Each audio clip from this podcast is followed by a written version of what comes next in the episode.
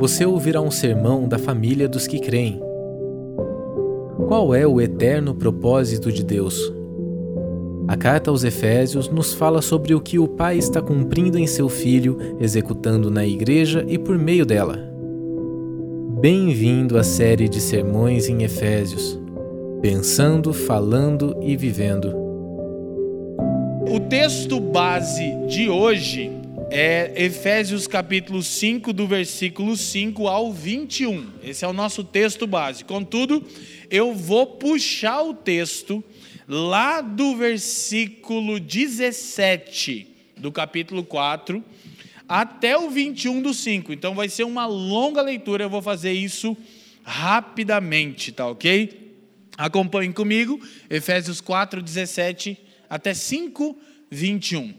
E digo isso e testifico no Senhor, para que não andeis mais como andam também os outros gentios na vaidade da sua mente, entenebrecidos no entendimento, separados da vida de Deus pela ignorância que há neles, pela dureza do seu coração, os quais, havendo perdido todo o sentimento ou sensibilidade, se entregaram a dissoluções para com avidez cometerem toda a impureza. Prestem atenção na palavra avidez. Mas nós não aprendemos assim a Cristo.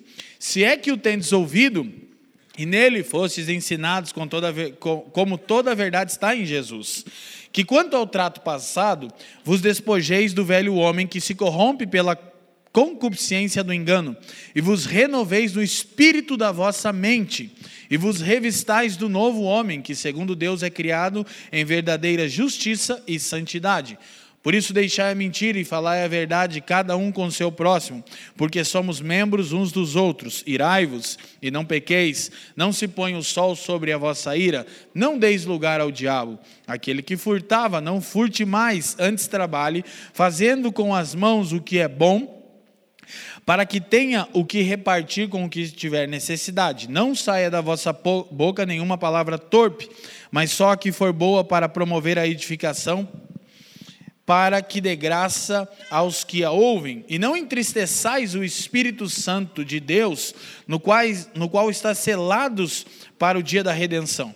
Toda amargura e ira e cólera, gritaria, blasfêmia, malícia sejam tiradas dentre vós. Antes, sede uns para com os outros benignos, misericordiosos, perdoando-vos uns aos outros, como também Deus vos perdoou em Cristo. 5:1. Sede, pois, imitadores de Deus como filhos amados. Andai em amor, como também Cristo nos amou e se entregou a si mesmo por nós em oferta e sacrifício a Deus em cheiro suave. Mas a fornicação e toda impureza ou avareza, que é a mesma palavra para avidez ou cobiça, nem ainda se nomeie entre vós, mas é, como convém a santos, nem torpezas, nem tolices, nem zombarias, que não convém, mas antes ações de graças. Porque bem sabeis isto, que nenhum fornicador ou impuro ou avarento ou que é idólatra tem parte no reino de Cristo e de Deus. Ninguém vos engane com palavras vãs, porque por essas coisas vem a ira de Deus sobre os filhos da desobediência. Portanto, não sejais seus companheiros. Porque no outro tempo éreis trevas, mas agora sois luz no Senhor. Andai como filhos da luz, pois o fruto do Espírito está em toda bondade justiça e verdade, aprovando o que é agradável ao Senhor. E não comuniqueis com as obras infrutuosas das trevas, mas antes condenai-as, porque o que eles fazem em oculto, até dizê-lo, é torpe. Mas todas essas coisas se manifestam, sendo conhecidas pela luz, porque a luz tudo manifesta. Por isso diz: Desperta tu que dormes, e levanta-te dentre os mortos, e Cristo te resplandecerá. Portanto, vede prudentemente como andais. Prestem atenção quantas vezes a palavra ou o verbo andar aparece. Não como nécios, mas como sábios, remindo o tempo por quantos dias são maus. Por isso não sejais insensatos, mas entendei qual seja a vontade do Senhor, e não vos embriagueis com vinho no qual há dissolução, mas enchei-vos do Espírito, falando entre vós em salmos, hinos e cânticos espirituais, cantando e salmodiando ao Senhor no vosso coração, dando sempre graças a Deus por tudo, a nosso Deus e Pai, em nome do nosso Senhor Jesus Cristo, sujeitando-vos uns aos outros no temor de Deus. Amém? Oremos, Pai, uma vez mais te damos graças por essa oportunidade de nos reunirmos aqui por causa da obra do seu filho e nós estamos aqui para encenar essa grande redenção que você está operando na história e queremos ser instruídos, quebrantados, confrontados, corrigidos e consolados pelo evangelho e sairmos daqui com um senso de que estamos debaixo de envio e que precisamos contar ao mundo essa gloriosa história de redenção, que nenhuma palavra palavra se perca, mas que tudo sirva para a glória do seu nome e para a edificação da igreja do Cristo. Oramos no precioso nome de Jesus. Amém e amém. Gente, então, o texto é um pouco longo só porque eu quis fazer a conexão e relembrar algumas coisas essenciais. Nós estamos falando a respeito é, de nos vestirmos adequadamente para a nova realidade que nós temos. Então, há dois textos importantes de nós relembrarmos. Efésios 4:1, por favor, e depois voltamos no 17. Porque o primeiro versículo do capítulo 4 e o 17 nos servirão para manter nossa mente dentro da linha de raciocínio de Paulo. Rogo-vos, pois, eu, prisioneiro do Senhor, que andeis como é digno da vocação com que fostes chamados. Então, Paulo vai usar pelo menos cinco vezes o verbo andar nos capítulos 4 e 5. Qual é a ênfase? Que deve haver um novo tipo de comportamento daqueles que são a nova humanidade que ele acabou de falar no capítulo 3 ok? No capítulo 3, Paulo vai falar sobre, desde o 2, na verdade, ele vai falar a respeito de que Deus em Cristo está criando um novo tipo de gente. Ele está criando uma nova raça. Paulo vai chamar de o novo Adão, que é o novo homem, o novo protótipo de Deus criado a partir de Cristo, que é, na verdade, o novo Adão. Mas Adão tanto fala de um indivíduo quanto fala da humanidade, assim como Cristo é tanto a pessoa de Jesus quanto é a igreja. Então, ele diz, ele enfatizando que há um procedimento diferente, ele diz: rogo-vos que vocês andem, se comportem de maneira coerente para com a vocação com que vocês foram chamados. Aí no versículo 17, de novo, ele diz: Digo isso, testifico no Senhor, para que não andeis para que não mais andeis como andam os gentios. Então, de acordo com Paulo, o que é andar de modo digno da vocação com que fomos chamados é não andar de acordo com o padrão dessa era. Então a pergunta que fica é: nós temos andado e nos comportado de maneira a contrastar como vivem os incrédulos? ou o nosso procedimento é igual ao procedimento dos incrédulos? Essa é a grande questão que precisa ser enfatizada. Nós aqui cremos no Evangelho da justiça somente pela fé e sempre estamos enfatizando que a santificação é uma obra também de Deus, fruto da redenção, mas nós não podemos perder de vista que deve haver um procedimento distinto. Então, a ênfase da mensagem de Paulo é: não vivam mais como vivem os incrédulos. Não andem, então, o que é? Rogo-vos, pois, irmãos, que andeis de maneira digna da vocação com que vocês foram chamados. Qual é a maneira digna que devemos andar? De maneira distinta, que haja um contraste entre o procedimento cristão. Então, todo o assunto de Paulo aqui vai desembocar é, num novo protótipo de família e numa nova sociedade. Esse é o assunto para as próximas semanas e também será o assunto quando fizermos uma só palavra de conclusão, organizando a carta de novo. Mas ele vai falar é, de uma postura, de uma conduta. Então, no versículo 28 em diante, vamos projetar. Paulo diz: Aquele que furtava, não furte mais, antes trabalhe fazendo com as mãos o que é bom, para que tenha o que repartir com o que tem necessidade. Olha que coisa singular. Eu já disse isso semana passada, mas eu acho importante enfatizar isso com mais clareza. Paulo diz: quem roubava, não roube mais. Amém, né? Glória a Deus. Só que isso é óbvio. Isso é óbvio. Aí ele diz: então, para que o nosso comportamento ele seja, escute, tanto distinto quanto condene o procedimento dos ímpios, eu já vou chegar lá. Então, o nosso comportamento tanto mostra um contraste, quanto ele condena o comportamento dessa era. Ele diz: não é suficiente só trabalhar, porque na verdade, mesmo os incrédulos trabalham. Não são todos os incrédulos que são bandidos ou são. Não, então por isso que ele diz: olha, aquele que roubava, não roube mais, ok? Mas não para por aí. É, é impossível, eu juro que hoje eu não queria brincar muito, mas é impossível não lembrar quando entra alguém no ônibus. Eu já falei isso. E aí a pessoa entra no ônibus, né, oferecendo algum produto que é digno, que é o trabalho, mas o argumento dela é que sempre me chamou a atenção. O argumento da pessoa é assim: Boa tarde, gente, tudo bem? Estou aqui vendendo minhas canetinhas, trabalhando pesado, porque eu podia estar tá roubando, matando, me prostituindo, assassinando, mas estou aqui trabalhando. Aí você vai, meu Deus, é melhor eu comprar essa caneta. E eu sempre pensei, essa pessoa gostaria de receber uma salva de palmas porque ela não é um assassino, um bandido? Já se deu conta?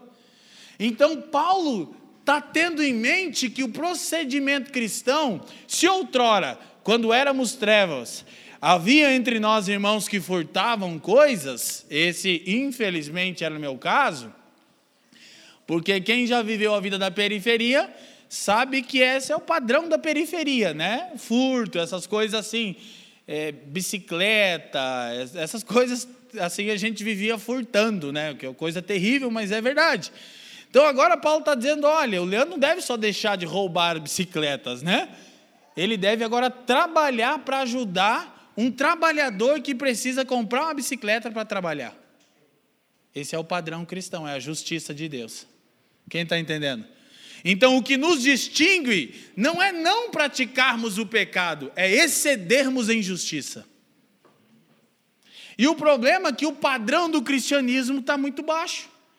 Esse cristianismo deísta da nossa era, ele baixou o padrão da exigência da santificação. Então, desde que você não roube, não mate, tudo bem. Mas Paulo tem em mente que não apenas não pecar é o que nos distingue, repito, mas exceder em justiça. Então, ele vai falar é, dentro de uma ideia daquilo que as nossas mãos e os nossos lábios produzem, mãos e bocas. Então você deixa de roubar, e aí ele vai dizer: próximo, não saia da vossa boca nenhuma palavra torpe. Que coisa difícil isso, né, irmão? Quem concorda comigo aqui? Quem concorda comigo que esse texto é um desafio? Mas que só saia da nossa boca palavras que promovam edificação. Aleluia, irmão. Meu Jesus, eu sou o primeiro a confessar meu pecado, irmão. Então, é aquilo que nós falamos na semana passada. Embora a santificação não será plena nesta vida, isso não significa que ela não deve estar em constante crescimento. Nós sabemos que não seremos 100% santos antes do aparecimento glorioso de Jesus, mas isso não baixa o padrão ou a exigência da santidade, ok? Isso faz com que sempre estejamos almejando um processo maior de santificação na nossa vida, a fim de que ministre graça aos que a ouvem. Então, as palavras de edificação, elas são como graça sobre aqueles que recebem. Mas a grande questão é que a nossa geração vive de chocarrices, vive de bobagens, vive de assuntos é, idiotas que de nada servem. Eu fiz um post no, no Instagram um dia que eu estava em choque com isso e fiquei bobo, porque eu acordei no, oito, no outro dia, tinha 8 mil likes. Eu disse, meu Deus, essa é outra crise que eu tenho, abrindo parênteses. Eu escrevo textos, coisas que eu estou refletindo há anos, que edificam, que são incríveis, dá 100 likes. Daí você escreve um texto do, do Lázaro, dá 8 mil likes. Eu disse, oh meu Deus do céu, né, cara? Mas o que, que eu escrevi que eu estava em choque? Eu disse, gente, é sério que os cristãos estão fazendo memes de uma situação onde uma família foi brutalmente assassinada, onde uma mãe e esposa viu seu marido ser assassinado, seus dois filhos serem assassinados, ela foi arrastada para o mato, que estava na cabeça dessa mulher enquanto estava sendo arrastada para o mato, estuprada, violentada e morta, e nós estamos compartilhando meme. É porque perdemos completamente a sensibilidade. E se você fez isso, meu irmão, se arrependa. Peça perdão a Jesus. Porque isso não é conveniente do procedimento cristão. Porque uma família foi brutalmente assassinada. Nós não deveríamos estar fazendo piadas com Lázaro. Amém? Então Paulo está dizendo: tem que haver uma distinção. Ficou um silêncio, não sei se os irmãos compartilharam muito meme. Jesus, projeta aqui na tela, todo mundo que fez meme. Corta para 18 aqui, Joe. Aquele arquivo, Joe, que eu te mandei da PF. Gente, pelo amor de Deus, amém? Pelo amor de Deus. Isso ainda é como exigir que vocês não roubem. A gente já está excedendo em justiça. A gente tinha que estar tá excedendo em justiça. Então, o que Paulo vai começar a trabalhar a partir aqui do versículo 17, que nós começamos, é que a nova natureza vai dar origem a um novo protótipo de família e uma nova sociedade. Essa é a chave. Por quê? Se nós procuramos um modelo de família e um modelo de sociedade que não é oriundo da obra da redenção do Evangelho, nós nunca vamos alcançá-lo. Então nós precisamos compreender que a família que é formada dentro dos valores bíblicos, por exemplo, ela só é formada por pessoas que nasceram de novo. Então seria um equívoco nós exigirmos que pessoas que não são nascidas de novo vivessem de acordo com o padrão do céu. Então o que Paulo vai trabalhar aqui é que deve haver um contraste, e essa carta vai desembocar no novo protótipo de casamento e de família e no novo protótipo de sociedade. É o tema final do capítulo 5 e do capítulo 6 de Efésios, ok? Mas a chave está lá no começo da carta, a obra de redenção. Ok? Então, nós já lemos em alguma ocasião aqui é, na série, nós já projetamos é, uma, uma menção de Stott, onde ele diz o seguinte sobre a carta: toda a carta é uma magnífica é, combinação de doutrina e dever cristãos, fé e vida cristãs. O que Deus fez por intermédio de Cristo e o que devemos ser e fazer em consequência disso. Mas nós não podemos perder de vista que a ênfase está na nova natureza. Então, a responsabilidade recai sobre nós. Preste atenção. Recai sobre a igreja a responsabilidade de apresentar ao mundo um novo protótipo de família e um novo protótipo de sociedade, oriundo da nossa nova natureza. Quem está me entendendo? Amém? Então, de novo, compartilhei um post de um irmão, eu nem sei quem é, só vi, achei muito útil, é, no Facebook essa semana, não lembro exatamente o que ele disse, mas é, as redes sociais fazem tanto parte da nossa vida que a gente agora fica falando delas quando prega, né? Vamos que não dei conta disso. E faz parte, que pode ser um instrumento útil, né? Eu, pelo menos, uso as minhas redes para edificação. É, e aí esse irmão disse alguma coisa é, parecida com as críticas que eu sempre faço quando tem ele disse assim, é, até gerou um questionamento aqui do que eu falei na semana passada sobre o Burger King, né? Alguns, a Fran até me chamou a atenção que não ficou claro o que eu disse, e o que eu disse está mais ou menos expresso é, na frase desse irmão. Ele disse, gente, a maioria dos crentes que está falando em boicotar o Burger King não gasta 1% do seu tempo instruindo seus filhos na palavra. Era mais ou menos isso que eu queria dizer quando eu disse fique quieto. Faça o que você tem que fazer, ao menos. Então nós queremos criticar, nós queremos. Agora, doutor Guilherme de Carvalho escreveu um texto sobre o Burger King, eu recomendo que você leia. Aí deixa os caras sociólogos falarem. Eles sabem falar. Entendeu? É, boicote. Não, ensina as escrituras para o teu filho. Essa é a sua parte. Então, o novo protótipo de família, repito, e o novo protótipo de sociedade tema do capítulo 5, na parte final, e do capítulo 6, são oriundos da nova natureza. Então, vou repetir: a responsabilidade de oferecer ao mundo um padrão de família é da igreja, não do governo. A responsabilidade de oferecer ao mundo uma sociedade mais justa recai sobre os nascidos de novo, a igreja. E aí isso vai das pequenas ações no nosso dia a dia. Quando nós agimos, como Paulo vai dizer, com toda justiça, bondade e verdade. Então você pensa em milhões de cristãos praticando justiça, bondade e verdade, todos os dias, em todas as ocasiões, nós teremos uma sociedade melhor. Não plenamente reformada, não triunfalista. A igreja não vai estabelecer o reino, abandone o triunfalismo, oriundo do coaching. Mas ela vai causar um impacto na ordem deste mundo, no curso desta era. Quem está me entendendo, diga sim. Então, o que temos que ter em mente é que Paulo vai falar de mãos e boca, o que fazemos e o que falamos. Aí é exatamente aqui que ele vai dizer: ó, não entristeçam o Espírito Santo, no qual vocês foram selados para o dia da redenção. Então preste atenção. Paulo mantém em mente o que ele disse na saudação da carta no capítulo 1: vocês estão selados, ó, o Espírito é a garantia que vocês foram salvos. O que significa que não há possibilidade alguma de que vocês percam essa salvação.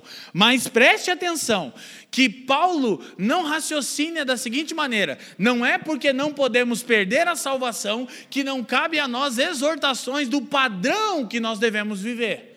Porque, embora a santificação não seja plena nessa vida, ela não deve deixar de aumentar nessa vida. Então, Paulo vai trazer sobre isso, mas ele diz: não entristeçam o Espírito Santo. E a pergunta é: como o Espírito Santo pode ser entristecido? E à luz do que Paulo está falando em toda a carta, vamos para a nossa primeira projeção, por favor. Uma vez que é o Espírito Santo, digam comigo, santo, a ausência de santidade o entristece. Então, o que entristece o Espírito Santo? Tudo aquilo que não é santo. Então, nós precisamos entender isso aí. E uma vez que é o um só Espírito, lá do começo do capítulo 4, a ausência da unidade também o faz. Então, quando a igreja não se comporta com santidade e com unidade, o espírito é entristecido. É interessante, de fato, qualquer atitude incompatível com a santidade ou unidade do espírito o entristece. Então, o desafio nosso é entendermos que, olha, vou tentar sintetizar a coisa. O que fazemos aqui, como já mencionamos domingo? Nós nos reunimos aqui porque fomos redimidos por Deus em Cristo Jesus, amém? Nós vivemos em paz com Deus e uns com os outros por causa da graça de Deus. Então nós nos reunimos para encenar a obra da redenção, para relembrar a nossa responsabilidade de contarmos a história ao mundo e para nos comportarmos de maneira distinta que seja é, um contraste para com a sociedade atual e para guardarmos a unidade do Espírito. Então, por que a igreja tem dado um mau testemunho? Porque falta santidade e unidade. Então nós nos vemos como concorrentes, né? Quando nós falamos de diferentes igrejas locais, nós nos vemos como concorrentes. E quando nós falamos em comunidades locais, há alguns irmãos que carecem tanto da iluminação que eles não conseguem viver em paz. Eles são contenciosos e estão sempre reclamando de alguma coisa. Então, Paulo tem em mente uma coisa interessante, ele está também falando dos pecados contra a relação. Você vai perceber que ele vai listar pecados como amargura, é, cólera, ira, gritaria nos próximos versículos. Ele está dizendo que esses pecados comprometem a nossa unidade. São pecados contra a comunidade, são pecados contra a relação. Quando alguém começa a nutrir a amargura no seu coração, você está pecando contra a unidade da igreja e, portanto, está entristecendo o Espírito Santo. Então, a santidade da comunhão é tão santa quanto a santidade exigida no comportamento neste mundo. Quem está me entendendo, diga assim. Porque é, a, o, o grande, a grande contribuição que a igreja pode dar para a ordem social é ser ela uma nova ordem social. Essa é a nossa maior contribuição. A grande contribuição que a igreja pode dar para um modelo de família é ser ela um novo modelo de família. Na verdade, o antigo, né? o velho e bom modelo de família da ideologia de Gênesis, né? como dizem agora atualmente. Então, Paulo torna a enfatizar, quando ele entra é, no capítulo 5, ele fala 5.1, vamos lá. Sede depois imitadores de Deus como filhos amados. Andai em amor, como Cristo também vos amou. Andem, andem, andem, andem. Paulo expõe toda a doutrina do eterno propósito de Deus em Efésios capítulo 1 a capítulo 3. Do capítulo 4 ao 5 ele vai dizer: essa verdade mística a respeito da obra de Jesus precisa gerar um novo comportamento, precisa gerar um novo tipo de gente. Então toda hora ele está usando o verbo andem, tem a ver com o procedimento de vocês. Então nós precisamos proceder dessa maneira. Andem é, em amor, como Cristo também vos amou. É interessante que ele diz, ele vai usar, perdoem uns aos outros no final do capítulo 4, como Deus vos perdoou. E andem em amor como Cristo os amou. O nosso exemplo é o pai e o filho. Ele está sempre chamando essa atenção. Se entregou por vocês. Então, o que é andar em amor? É se entregar para a relação. Não tem como você dizer que você ama, escuta aqui, se você não se entrega. Tem gente, como bem disse o Fafo aqui, que está amando o culto online, o que é tudo que eles queriam. Ai, que bênção! Agora eu não preciso mais sair de casa, eu posso cultuar online. Você não pode cultuar online. O culto é presencial, existe contato, comunhão, vida, olho no olho. Isso é só um jeito de permitirmos que os irmãos que não podem estar presentes, como hoje nosso espaço aqui está cheio, capacidade máxima, por causa das restrições, para nos acompanharem. Mas, bem dito pelo Fafa, e eu repito, alguém essa semana me perguntou: acompanho vocês há muitos anos, como é que eu faço para congregar com vocês? O cara está lá no Amapá, eu disse: não congrega. Como é que eu faço para congregar com vocês? Vem embora para Curitiba. Pega um avião, procura aí, aeroporto CWB, a sigla mora aqui e congrega com a gente. Ninguém que não reúne com essa igreja local congrega com a gente, tá bom, gente? Que a igreja é isso aqui. Então, Paulo está dizendo que a gente vai andar em amor quando se entregar uns pelos outros. Aí a pessoa diz, eu amo. Mas, querido, você não consegue abrir sua casa para servir alguém e diz que ama? Ô irmão, tem gente que a gente. Eu lembro muito de um amado irmão, que é o irmão Jorge de São José dos Pinhais.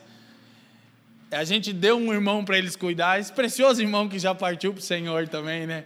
E aí ele dizia, fala, e aí irmão Jorge, como é que está aquele irmão? Porque aquele irmão, amado irmão, viveu uma vida promíscua, Jesus salvou ele.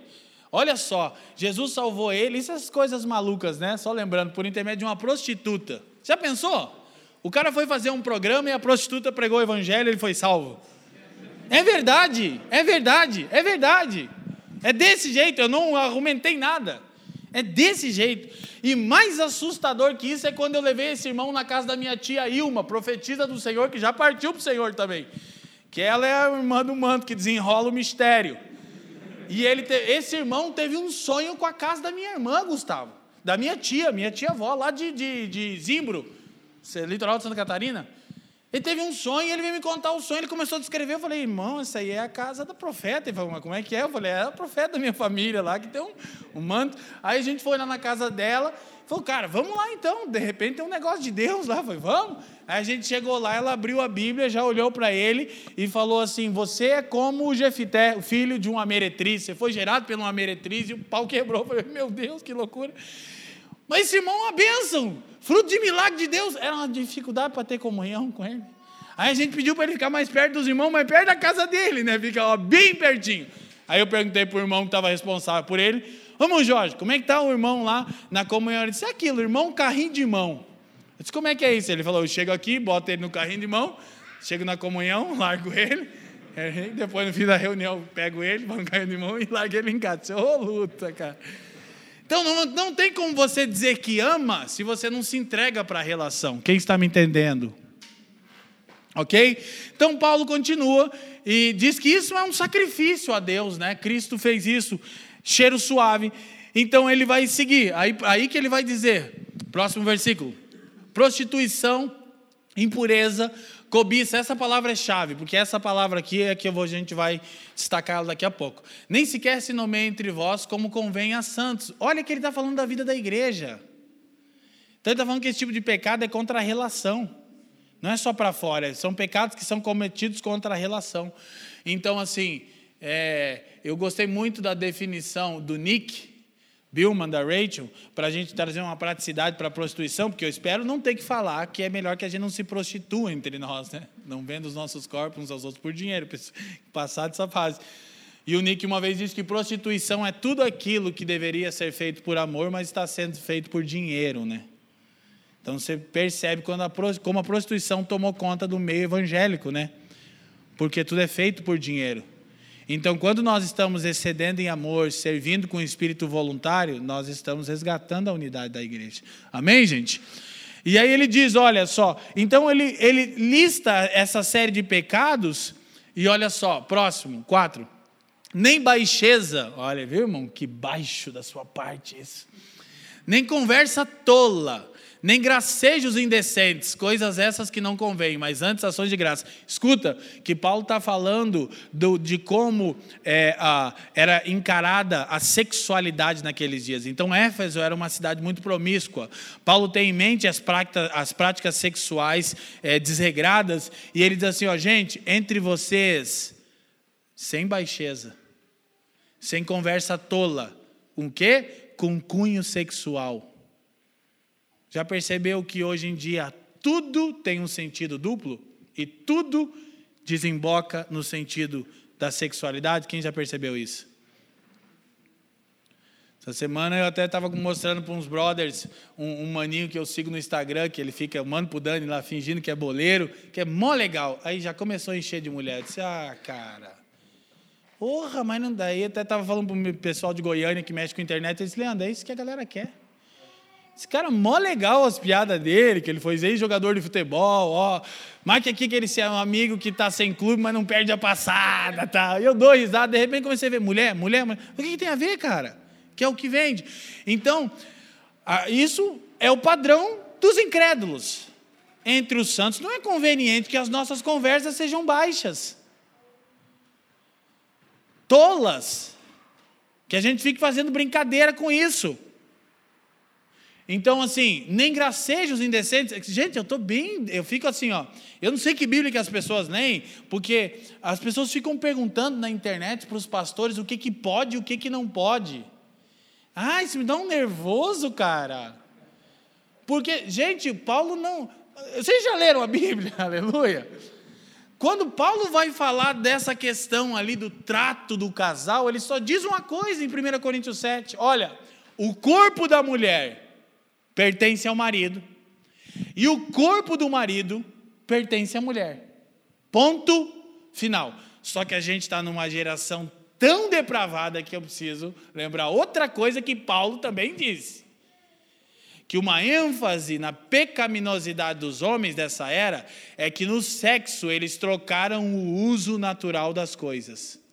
Então, tanto fala de relações homoafetivas, como o que Paulo tem em mente é o que cada coisa foi criada para ser. Entendeu? O que que pode, o que que não pode, foi criado para quê? E os pastores ficam, porque daí eu descobri da Ibope, mano. O cara passa o dia inteiro respondendo as posições, é, um, é uma cama sutra evangélica. Lá, é sutra? Não, não é? É, né? O que, que é isso, cara? E eu fico pensando na piazadinha, lendo as respostas, imaginando as situações. Se, gente, Paulo está dizendo, não é conveniente entre vocês esse tipo de papo. Lógico, a gente no pastoreio já teve que aconselhar coisas esquisitas, gente. A situação que uma família traz ali num contexto deselegante, constrangedor, é necessário que a gente dê alguns apontamentos, a gente evita esse tipo de constrangimento. Volta. Mas isso não é uma coisa que deveria ser o nosso papo. Vamos lá, vou responder perguntas sobre sexo. O que, que é isso, mano? Parece aquela mulher do programa livre lá do. Tem um amigo meu que. Tá louco? Agora vocês agora acharam legal, viu? Então não são convenientes, mas antes ações de graças. Por quê? Olha só, querido, Paulo tem em mente o seguinte: nós somos uma nova raça, ok? Essa nova raça dá graças a Deus por tudo que Deus nos deu de bom. Qual é uma das coisas que Deus nos deu de bom? O sexo. Ele vai entrar no assunto do casamento nos próximos versículos. Ele está dizendo: olha, o sexo é uma coisa maravilhosa que Deus nos deu. Mas não vamos tratar dele com baixeza, com conversa tola, inconveniente, mas com ações de graças. Quem está me entendendo? Então o sexo é um dom de Deus e a gente dá graças a Deus pelo sexo, aleluia, irmãos. Mas o sexo dado por Deus, ele existe para uma relação de compromisso mútuo, até que a morte o separe, amém? Então é uma bênção precisa ser tratado como uma bênção, mas não de maneira baixa. Então, dentre várias coisas que Paulo está falando, é, da amargura e desses problemas, ele está falando de pecados contra relação. Só para relembrar, nossa próxima citação, como a gente vive de maneira saudável na igreja. Leiam aí para mim, gente, bem alto. Aê! Como é que a comunidade se mantém saudável? A pastora Leila fica feliz, aleluia. Na igreja, a murmuração cessa quando encontra um crente maduro. Que é conversação tola. Entendeu? Que é conversação tola? Então, quando a murmuração, que é uma conversação tola, encontra um crente maduro, ela acaba. Que o irmão vai dizer, querido, você tem alguma questão para expor? Então vamos fazer isso de maneira é, honrosa, cristã, vamos conversar, vamos sentar. Não! Que isso? Eu não sou nada. Sou ninguém aqui. Sou um zero. Aí começa a autocomiseração e você já vê qual que é o problema. Na verdade é que a pessoa se acha muito. Entendeu? Então, fica essa dica aqui, né? Graças a Deus, aqui na família dos que creem, não existem murmuradores. Aleluia. Glória. Então, Paulo está listando essa sorte de pecados que não são convenientes. Ele está falando que essas práticas sexuais ilícitas, elas fluem da cobiça. Então, a chave aqui é a cobiça, que é o desejo de possuir aquilo que não lhe é devido. Isso é cobiça. E ele está falando então de mãos e boca, de comportamento e de fala. Então ele tem em vista como a gente anda de um comportamento agradável a Deus e como nós falamos de maneira agradável a Deus. Próxima citação nossa aqui para a gente enfatizar a necessidade sem conversações tolas. Francis Fox diz: a, a erradicação da má linguagem depende, em última instância, da purificação dos pensamentos. Gente, eu vou falar uma coisa para você que te denuncia. Por isso que Provérbios diz que até o tolo, quando se cala, passa por sábio. Sabe o que te denuncia? Aquilo que está na tua boca. Porque a erradicação da má linguagem, da conversação tola e torpe, ela depende, em última instância, da purificação dos seus pensamentos. É o que você está nutrindo constantemente, é o que você compartilha. A boca fala do que está cheio o coração. Então você percebe, irmãos, que a linguagem deles é, não é uma linguagem adequada ao Evangelho. E aí você pensa que esse irmão está fazendo o quê? Passando horas lendo as Escrituras, lendo boas literaturas. Não. Ele está horas no Instagram vendo meme e bobagem e besteira. Daí toda hora que ele senta para conversar, ele tem sempre, Paulo diz, gracejos, né? Sabe aquela pessoa que está tá sempre com uma piadinha é, é, indevida? Aí para isso nós temos a minha esposa, a Fran Sincera, né? A Jaque também. A Fran só faz assim, ó. Aí o irmão já é sentenciado. Então, Aí Paulo vai passar, olha o que Paulo vai dizer no versículo 5 em diante. Porque bem sabeis isto, que nenhum devasso impuro, avarento, de novo, a palavra avidez, cobiça, avareza é a mesma palavra, essa é a chave de Paulo. Nenhum avarento, é, nenhum devasso impuro ou avarento, o qual é idólatra tem herança no reino de Deus e de Cristo. Mas peraí, Paulo acabou de falar que a gente foi redimido e que o Espírito é o selo e a garantia da redenção. Agora ele fala de uma possibilidade de pessoas que estão na igreja não ter herança no reino de Deus. Então há duas razões práticas. A primeira é porque na igreja existem pessoas que não são nascidas de novo e que não têm herança no reino de Deus. Essa é a dura exortação de Paulo aos Coríntios. E também, Paulo está chamando a atenção de novo para a necessidade de distinção no comportamento dos irmãos, é, que tem que haver um contraste. Mas Paulo diz: tenham certeza disso. Olha a exortação de Paulo. Porque as pessoas pensam que a exortação cristã, ela tem que partir desse amor eros. Não, que Deus é amor. Não, Paulo parte de uma exortação tendo como base o juízo de Deus. Ele diz: tenham certeza disso. Porque as pessoas que se, comportam dessa maneira não têm parte no reino de Deus. Elas são o alvo da ira de Deus. A motivação de Paulo não é que Deus é querido, legal e que Deus é cool e que ele entende. É que eles podem ter certeza que o juízo de Deus é iminente. Então, nós vemos essa verdade importante, mas Vamos para a nossa próxima citação, que eu quero deixar isso claro. Devemos ser cautelosos em nossa aplicação dessa severa verdade. Ela não deve ser entendida como se ensinasse que até mesmo um único pensamento, palavra ou ação imoral fosse suficiente para nos desqualificar para a vida eterna. Caso contrário, quem de nós se qualificaria? Então, o que, que Paulo tem em mente? Paulo tem em mente pessoas que vivem como idólatras. Por isso que eu estou afirmando que a chave é a palavra avareza, avidez ou cobiça. Ok? Próxima citação, Stott conclui e diz o seguinte: Olha só, o texto descreve pessoas cuja luxúria tornou-se uma obsessão idólatra, as tais não terão parte no reino de Deus. Então, Paulo não está se contradizendo e dizendo que os santos podem perder a salvação. Ele está dizendo que alguém que vive de maneira dissoluta e idólatra não tem parte no reino de Deus, mesmo que frequente a igreja. A chave aqui é a palavra avareza, ou cobiça, ou avidez, que no texto original, nos dois capítulos, vai aparecer três vezes. Ou seja, qual, o que significa avareta, avarento ou avidez? Alguém ansioso para ter mais.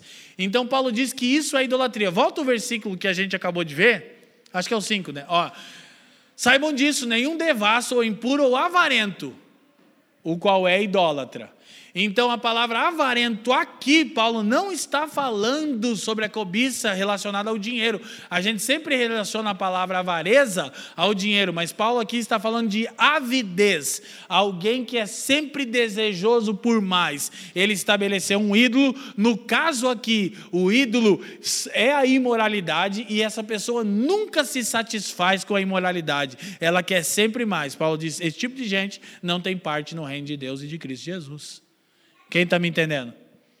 Então, tudo que você quer além do devido constitui constitui-se, perdão, em um ídolo e faz de você um idólatra. E os idólatras não herdarão o reino de Deus. Essa é a mente de Paulo. Então, Paulo adverte: uma vez que a ira de Deus vai cair sobre os incrédulos, devemos nos abster de tais práticas. Então ele vai começar a trazer de novo ali uma, uma série de palavras severas para distinguir o comportamento dos santos. Vamos ver próximo, os próximos versículos. Ninguém vos engane com palavras vãs, porque por essas coisas vem a ira de Deus sobre os filhos da desobediência. O que Paulo tem em mente, provavelmente, de acordo com os comentaristas, é que Éfeso era muito modelada pelo espírito do tempo E a deusa idolatrada em Éfeso era Diana, a deusa da fertilidade. Então, relações sexuais ilícitas e imorais eram comuns. Ninguém entendia como uma coisa que atrairia juízo. E Paulo disse: Ninguém vos engane com palavras vãs. Não caiam nessa ideia de que tudo bem, você está experimentando, você está. Hoje o padrão, o padrão da nossa geração é o seguinte: você vai casar, Cara, faz tudo que você puder com a mulher e a mulher com o homem para ver se é. Daí no final, ah, não era, desculpa, vou pegar um outro e fazer a mesma coisa. Quem está me entendendo? E Paulo disse: ninguém vos engane com essas palavras vãs, porque a ira de Deus é certa sobre as pessoas que têm tal comportamento. Ok? O mesmo Paulo que diz que nós somos salvos exclusivamente porque Deus nos escolheu e ponto final, é o que diz que não há como fugir da ira de Deus. Então, essa é a exigência que as Escrituras nos propõem. Aí o texto continua. Portanto, não sejais participantes com eles, não tomem parte nisso. Antes, antes disso, a próxima citação nossa. De novo, comentarista Francis Folks, ele diz o seguinte: Unir-se a esses pecados vergonhosos é negar completamente nossa profissão de fé cristã. Viu o que a gente fez aqui com o Gustavo e com a Mila, a profissão de fé? Vocês se comprometem a submeter-se à igreja, creem exclusivamente em Jesus, comprometem-se a buscar unidade e pureza? Sim, há uma profissão de fé cristã. Então, viver de acordo com esse comportamento vergonhoso é negar completamente aquilo que a gente diz acreditar. Está explícito na advertência, de novo, o perigo de participar das mesmas consequências do pecado no dia do julgamento de Deus. Então, agora Paulo vai seguir a sua argumentação. Olha como Paulo vai seguir a argumentação. Versículo 8. Pois outrora, outrora éreis trevas, mas agora sois luz no Senhor. Andai, digam comigo, andai, como os filhos da luz. Então, de novo, ele vai enfatizar isso. Agora, Paulo vai acrescentar uma, uma, uma situação é, terrível. Por quê? Há uma ênfase chocante. Porque se outrora Paulo havia afirmado que eles estavam obscurecidos no entendimento, agora ele afirma algo mais profundo. Ele diz: vocês eram trevas. Vocês só não andavam na escuridão, vocês eram trevas. Ok? Então, aí Paulo vai dizer: Mas agora, os Efésios, vocês são luz. Andai, pois, como filhos da luz maneira que eu organizei aqui, projeta para nós. Paulo novamente torna a enfatizar a necessidade de contraste entre o procedimento cristão e a antiga maneira de viver. E novamente faz uso das metáforas, escuridão versus luz. O verbo andar aparece novamente como indicação de padrão comportamental. Aparece ao menos cinco vezes nos capítulos 4 e 5. Como um chamado para que a vida ordinária seja marcada pela santificação. Então a chave é que Paulo continua chamando eles a andarem de maneira digna para a vocação, mas agora ele acrescenta, ele diz ele deixa claro o seguinte: eu não estou falando apenas de comportamento, eu estou falando de natureza. Vocês eram trevas e andavam na escuridão. Agora, se vocês são luz, vocês precisam andar na luz. E essa é a grande chave da vida cristã: andar na luz. E esse é o grande desafio, porque Paulo fala aquilo que eles fazem em oculto, até o pronunciar é, é indevido. Então, não é apenas o que alguém faz, porque o que alguém faz é resultado do que este alguém é. Então, se somos luz, nós andamos na luz e resplandecemos a luz. Se somos trevas, nós andamos em trevas e manifestamos a escuridão. Então é mais sério do que apenas a maneira que as pessoas andam. Estavam entenebrecidos no entendimento, mas por quê? Porque eram trevas. Ok? Projeta para nós nossa próxima citação. Suas vidas, e não apenas seu ambiente, eram trevas. Basicamente, o apóstolo está dizendo: sede o que sois. Traduzindo, pelo fruto você conhece a árvore. Então eu enfatizei: tais palavras remetem ao chamado do Cristo para que os discípulos se tornassem a luz do mundo. No Sermão do Monte, Jesus está ensinando sobre essa base. Se vocês receberam luz, se tornaram luminosos. Querido, olha para mim. Se sua vida não ilumina, talvez você não seja um filho da luz. Porque o que Paulo tem em mente é interessante nós pensarmos aqui. Aí ele vai, está dentro do, do, do tema do comportamento, da postura. Olha o verso 9. Pois o fruto da luz tem que dar um fruto. Se você está na luz, dá fruto, porque a treva, as trevas também dão frutos. Está em toda bondade, justiça e verdade. Então, como eu ando na luz? andando em bondade, andando em verdade, andando em justiça, de acordo com os absolutos bíblicos. Paulo continua, provando o que é agradável ao Senhor. 11. E não vos associeis às obras infrutuosas das trevas, antes, porém, condenai-as. 12. Porque as coisas feitas por eles em oculto, até o dizê-las, é vergonhoso. Olha só, não é o que nós vemos hoje, querido? A, a, o comportamento dessa geração é tão pecaminoso que até falar disso é vergonhoso. É ou não é? É uma coisa assim que é, é terrível. Então, olha só o que Paulo vai dizer no versículo 13, aqui está a chave.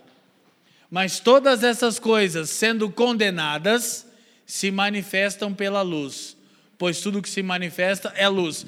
Então, Paulo vai dizer que o evangelho, no seu aspecto verbal, condena, olha só, condena o procedimento pagão, ímpio, pecaminoso. Mas o comportamento dos crentes manifesta, expõe denuncia. Então, é por isso que Jesus disse: não se acende uma candeia e se coloca debaixo da mesa. Então, olha só, o Evangelho, que é um anúncio verbal, ele condena tais práticas. Mas o procedimento cristão, que é um fruto do Evangelho, ele denuncia tais práticas. Portanto, escute uma coisa. É curioso vermos uma multidão de cristãos calados com as atrocidades que vêm sendo cometidas no país, quer pelo governo, quer não pelo governo, quer pela oposição. Deixa eu te falar só uma coisa, para não entrar aqui no viés político da coisa, pelo menos minha, minha mentalidade não é entrar no viés político aqui. Cara, por menos do que isso a gente foi para a rua, depomos um presidente da república. Aí tivemos uma mega operação é, é, no Brasil, a maior de toda a história. Seis anos de operações, milhões, se não for bi, talvez o Matheus pode me dizer se foi bi na operação, mas milhões de milhões de reais para essa operação acontecer. Agora a gente está vendo uma coisa, ela foi anulada. e a gente está debaixo de uma letargia. Agora não confunda, não se equivoque, eu não estou dizendo para irmos para a rua apoiarmos o presidente. Não misture as coisas. Ô, que ônus, cara. Tudo que eu posto na internet, alguém posta. Gado. Eu disse, ô, que droga. Só porque eu sou pastor, você acha que eu sou seguidor do. Que droga, cara. E daí, se eu digo que eu não sou seguidor, cara, então é esquerda, comunista. Já falamos desse problema aqui. Então, gente, olha só. Põe a citação aqui para deixar isso bem claro. Isso é uma chave de entendimento para nós. O cristão, por meio de uma vida essencialmente diferente daqueles que o cercam, não apenas por reprovação verbal, porque o evangelho é a condenação, expõe a insensatez do padrão comportamental dessa era. Então, vou te falar de novo: o evangelho, como um anúncio verbal, ele condena toda prática pecaminosa e toda injustiça. O fruto das trevas é maldade, injustiça e verdade. Então, olha só, gente, escuta, escuta, presta atenção.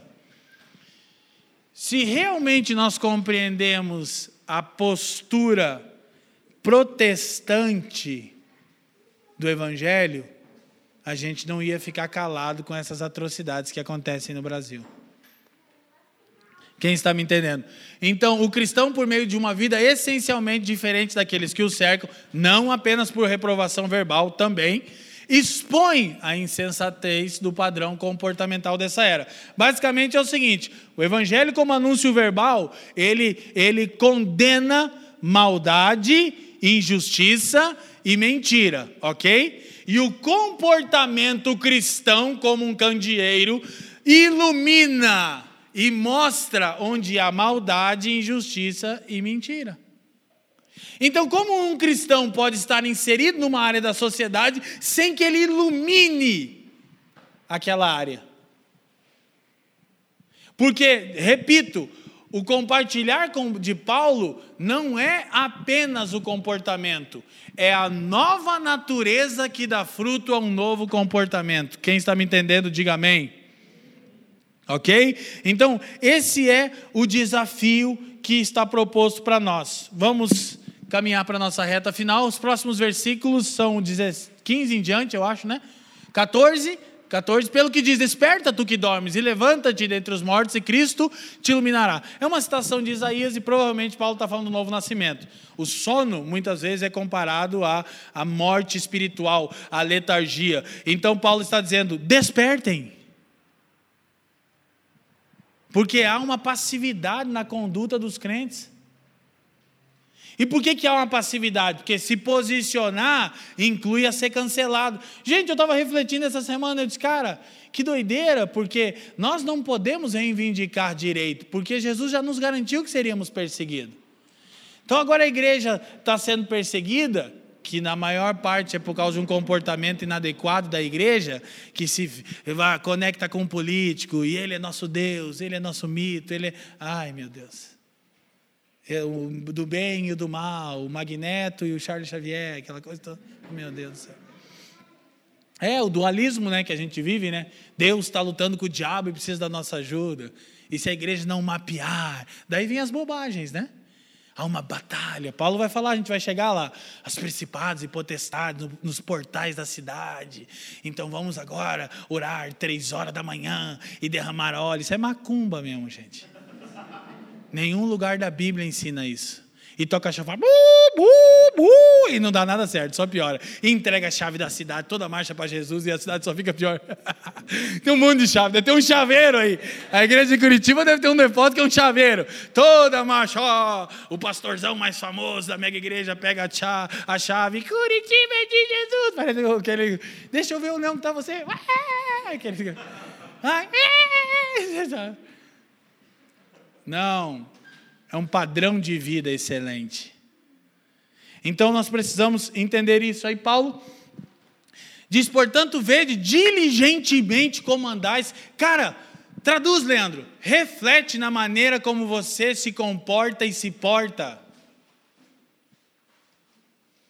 Sabe, porque boa parte das bobagens que a gente faz é que a gente não reflete na maneira que a gente caminha. Paulo diz: vede diligentemente como vocês se comportam. Presta atenção no seu comportamento, se ele está honrando ao Senhor, se é digno da vocação, não como nécios, mas como sábios. Aí ele vai dizer o que é a sabedoria. Como se comportar, comportar numa era pecaminosa, má. Olha só, é, próximo versículo. Usando bem cada oportunidade, por quantos dias são maus. Então ele vai expor agora, olha o versículo 16 ah, não, é esse, né? 17 agora. Por isso não sejais insensatos, mas entendei qual seja a vontade do Senhor. Projeta para nós lá, Joe, a citação. Então, a sabedoria cristã é encontrada exclusivamente na vontade de Deus. Paulo diz: para vocês andarem de maneira sábia, vocês precisam uma coisa essencial: conhecer a vontade de Deus. E para conhecer a vontade de Deus, nós precisamos ler a Bíblia. Diga comigo, para conhecer, lá fora também, a vontade de Deus, eu preciso ler a Bíblia.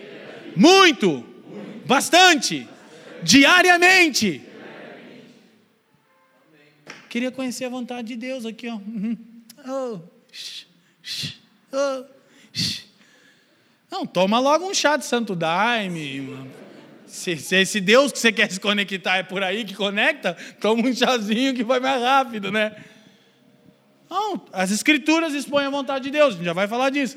Então, a sabedoria, ela é encontrada exclusivamente na vontade de Deus. Você pode ser inteligente. Eu estou tentando ser inteligente. Como é que eu tento ser inteligente? Eu leio bastante e eu sento com pessoas mais inteligentes do que eu. Eu quero ser inteligente, irmão, quero ser bobo. Mas a sabedoria vem de Deus. Mas Tiago diz: peçam que a todos dá e não lhes impropera coisa alguma, Senhor, eu preciso de sabedoria. Quem está me entendendo? Então você está atuando na sua área, você está atuando aí é, é, no mercado financeiro. Eu comecei a aprender a atuar no mercado financeiro. Achei isso bonito de falar. Tem um, tem um irmão que está me ajudando, me ensinando.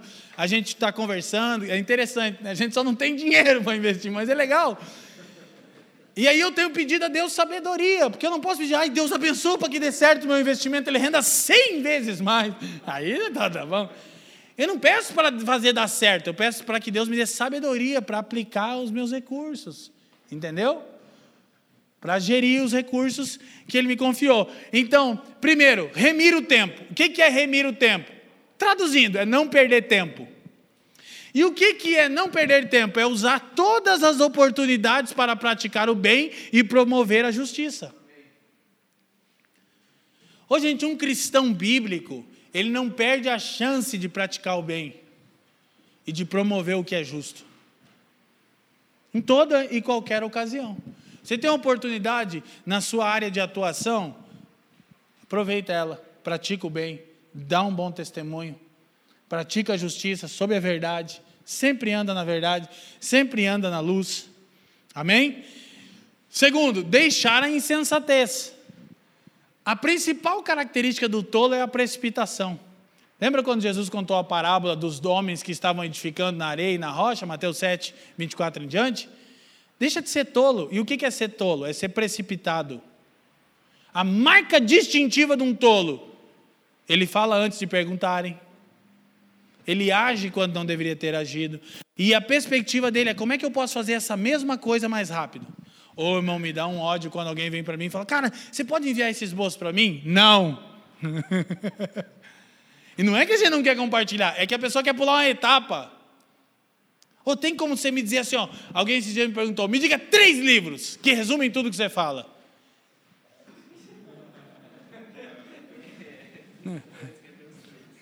Então, eu vou escrever eles, né? A pessoa quer pular processo. Você quer aprender uma profissão? Vai exigir tempo. Você quer, estava falando agora com o Bartô, aqui, eu estou lendo um, uma, uma série da origem das histórias políticas, gente. Eu não sei, eu, eu tenho raiva de mim mesmo. Por que, que eu assim burro, Deus? Não consigo entender isso aqui. E para que o cara fica falando tantas coisas que eu não entendo? Por que, que não fala logo que tem que ser dito? A gente quer pular. O, eu estava vendo um, um, irmão que ele é um católico, né, um cristão católico romano, Francisco Ratzo. Ele escreve para a Gazeta do Povo, tem as literaturas boas. E alguém perguntou para ele: me dê aí um, uma, uma, uma dica de como reduzir, como, como sintetizar a filosofia de Hegel. Aí o cara disse assim: Você está louco? George Hegel nos faz chorar na posição fetal. Como é que eu vou resumir isso aqui? O negócio da tese, da antítese, da, da síntese lá, os caras estão até hoje. No, quando estava falando para o Felipe, cara, eu estou crente que eu estou entendendo uma coisa. Aí eu leio uma outra definição e digo, nossa, estava tudo errado. Mas não seja insensato em tudo na sua, no seu procedimento. Estou né? compartilhando aqui situações minhas. E aí conhecer a vontade do Senhor. Então tem a vontade geral e a vontade particular. Qual é a vontade geral de Deus? Conformar você e a mim à semelhança de Jesus. Amém? Então, essa é a vontade geral de Deus. Então, toda mensagem que atrai você para o pregador, para o coaching, para o grande apóstolo, pai espiritual e líder, foge.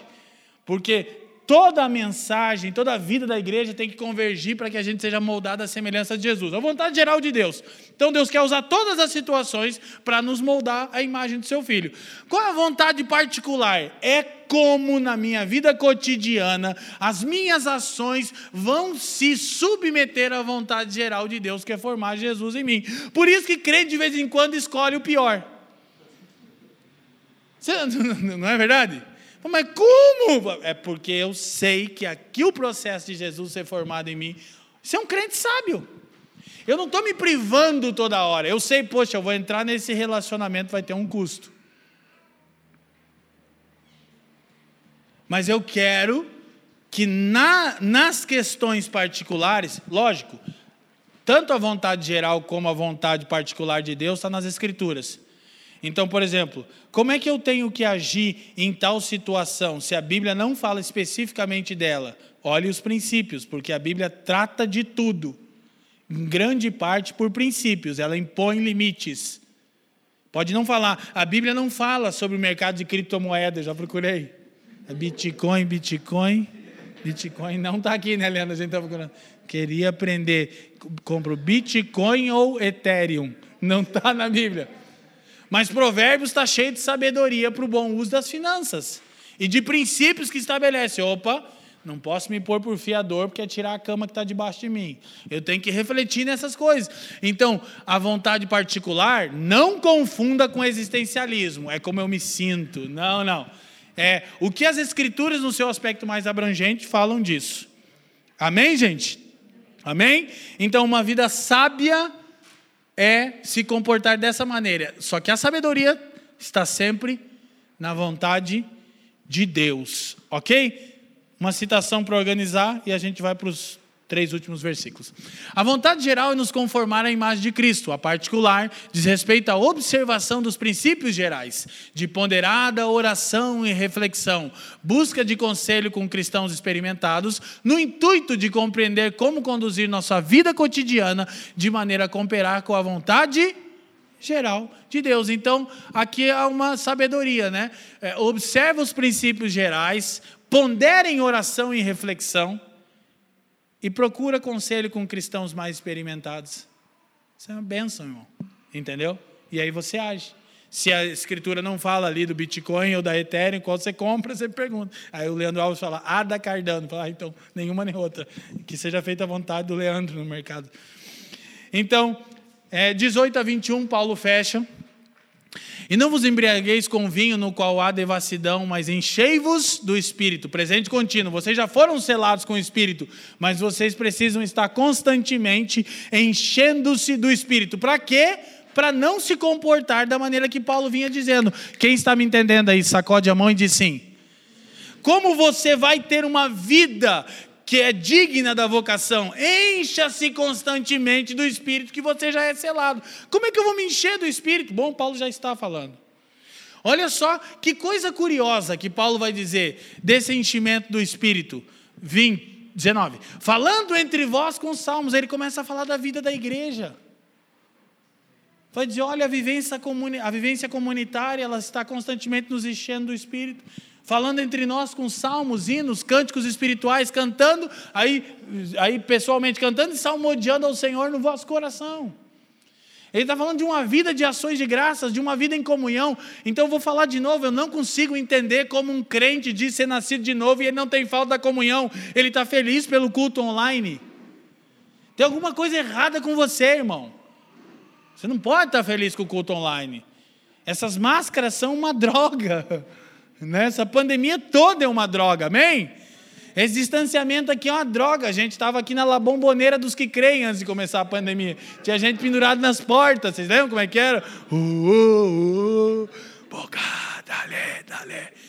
Não, que a gente quer socar, nega até o teto aqui, irmão, entendeu? Não tem como a gente não querer estar junto, irmão. E a gente sai daqui e vai ficar o resto do dia junto. Ô, exceção mesmo, né, cara? Do que? Do espírito. Olha aí. Saí bem, fui espiritual agora. Próximo, 20. Sempre dando graças a Deus por tudo, o Pai, em nome de nosso Senhor Jesus Cristo. 21. A chave, sujeitando-vos uns aos outros no temor de Cristo. Olha a evidência de uma vida cheia do Espírito Sujeição mútua. Porque de trás para frente tem gente que diz: estou cheio do Espírito. Pecadores. Estou no secreto. Deus tem me mostrado os pecados ocultos. E os teus, né? Está mostrando também? Alguém que é cheio do Espírito se sujeita à vida da igreja. Olha aí, Brasil. Alguém que é cheio do Espírito, se, não sou eu que estou dizendo, é as Escrituras. Estou constantemente, eu sou selado e constantemente me encho do Espírito. Qual a primeira evidência? Paulo vai continuar, esse é o papo da próxima semana, né? Que vai ficar melhor ainda. Vai entrar no casamento, vai entrar na criação dos filhos. Como é que alguém cheio do, do, do cheio do Espírito trata a esposa? Como é que uma esposa cheia do Espírito trata o marido? Como é que um pai cheio do Espírito trata os filhos? Como é que um filho cheio do Espírito? Na parte dos filhos a gente vai subir a salinha, vai ser aqui em cima, né? Dos menores. Então, sujeitando-vos uns aos outros no temor. Então, nossa próxima e última citação. Por fim, a busca contínua, era para ter um acento ali, pela plenitude do Espírito, a vida em comunidade e a sujeição mútua são apresentadas como a chave para o crescer na vida cristã. Que é o que ele chamou lá no capítulo, no versículo 1. Andem de maneira digna para com a vossa vocação. Ele dá o caminho. Ele diz: olha, encham-se continuamente do Espírito, é, sejam inteligentes no uso do tempo, não sejam insensatos, não se precipitem, não tenham pressa em nada. Deus não está com pressa, Deus é eterno, Ele trabalha fora do tempo, está tudo ok, está tudo certo, Jesus já fez tudo que tinha que ser feito. O que a gente precisa? Compreender a vontade do Senhor e se encher do Espírito numa vida de comunidade. Aí vocês vão ver o que, que vai gerar. Olha, olha que coisa linda. Ele termina e você pensa, e aí, só, só a, a gafezinha de semana que vem, o 22. Olha lá. Como é que ele. Vós, mulheres, submetei aos vossos maridos como ao Senhor. Vós, maridos, peraí, pensei que Paulo ia falar uma grande transformação. Agora vamos estabelecer o reino, lotar estádios. Paulo diz: então você, mulher, nascida de novo, se é para submeter uns aos outros, submeta-se a seu marido como no Senhor. Vó, você marido, nascido de novo, submeta-se a sua esposa como? Amando ela como Cristo amou a igreja. Que é um tipo de sujeição, né? Jesus, por favor, não corte essa parte. Ele se sujeitou à igreja nesse sentido de descer até onde ela estava, né? Por vezes, a gente se sujeita quando eu desço aqui para falar com o Du, para com o Eric para falar na linguagem que, que dá para dá ser dita. Quem está me entendendo, amém? Então, sujeição é uma clara evidência de uma vida cheia do Espírito Santo. Amém, meus irmãos? Graças a Deus. Obrigado pelo tempo de vocês. Quero orar e quero pedir que o Senhor nos ajude a andar de maneira digna da vocação com que fomos chamados e compreender que ao sair daqui, nós estamos debaixo de envio. Amém? Pai, muito obrigado por essa manhã, obrigado por essa oportunidade de nos reunirmos em torno do seu filho de cantarmos ao seu nome porque você nos convoca, de ouvirmos o evangelho e de sermos moldados em comunidade. Todos nós, Pai, a começar por mim, pela minha casa, somos carentes da atuação perene do seu espírito, mediante a palavra, mediante a comunhão da igreja, a, a sermos moldados à imagem do seu filho. Pai, nós queremos confiar unicamente em Jesus para a nossa salvação e por isso nós descansamos na certeza dessa salvação, mas sabemos que você você nos chama a andarmos de maneira digna da vocação com que fomos chamados, e isso não depende dos nossos esforços primeiro, depende de uma nova natureza que dá origem a um novo comportamento, e aí sim, nós em parceria contigo, Pai, cultivamos esse novo comportamento em comunidade e damos um testemunho ao mundo de um novo protótipo de família e de uma nova sociedade que permanece unicamente na esperança da nova cidade que descerá dos céus. Uma uma vez que a família, de acordo com a sua vontade, estiver estabelecida em uma sociedade que reflete isso, Só nos resta esperar pela nova cidade que descerá dos céus, na redenção e transformação de todas as coisas. Pai, eu peço que você abençoe ricamente os meus irmãos e nós, estando consciente do seu grande amor, da graça de Jesus Cristo e da comunhão do Espírito, nós te damos graças em tudo nessa manhã, uma vez mais. Amém e amém. Obrigado por nos ouvir. A Família dos que Creem é uma igreja local em Curitiba comprometida com o Evangelho e a vida em comunidade. Para nos conhecer melhor e manter contato, acesse famíliadosquecreem.com.br.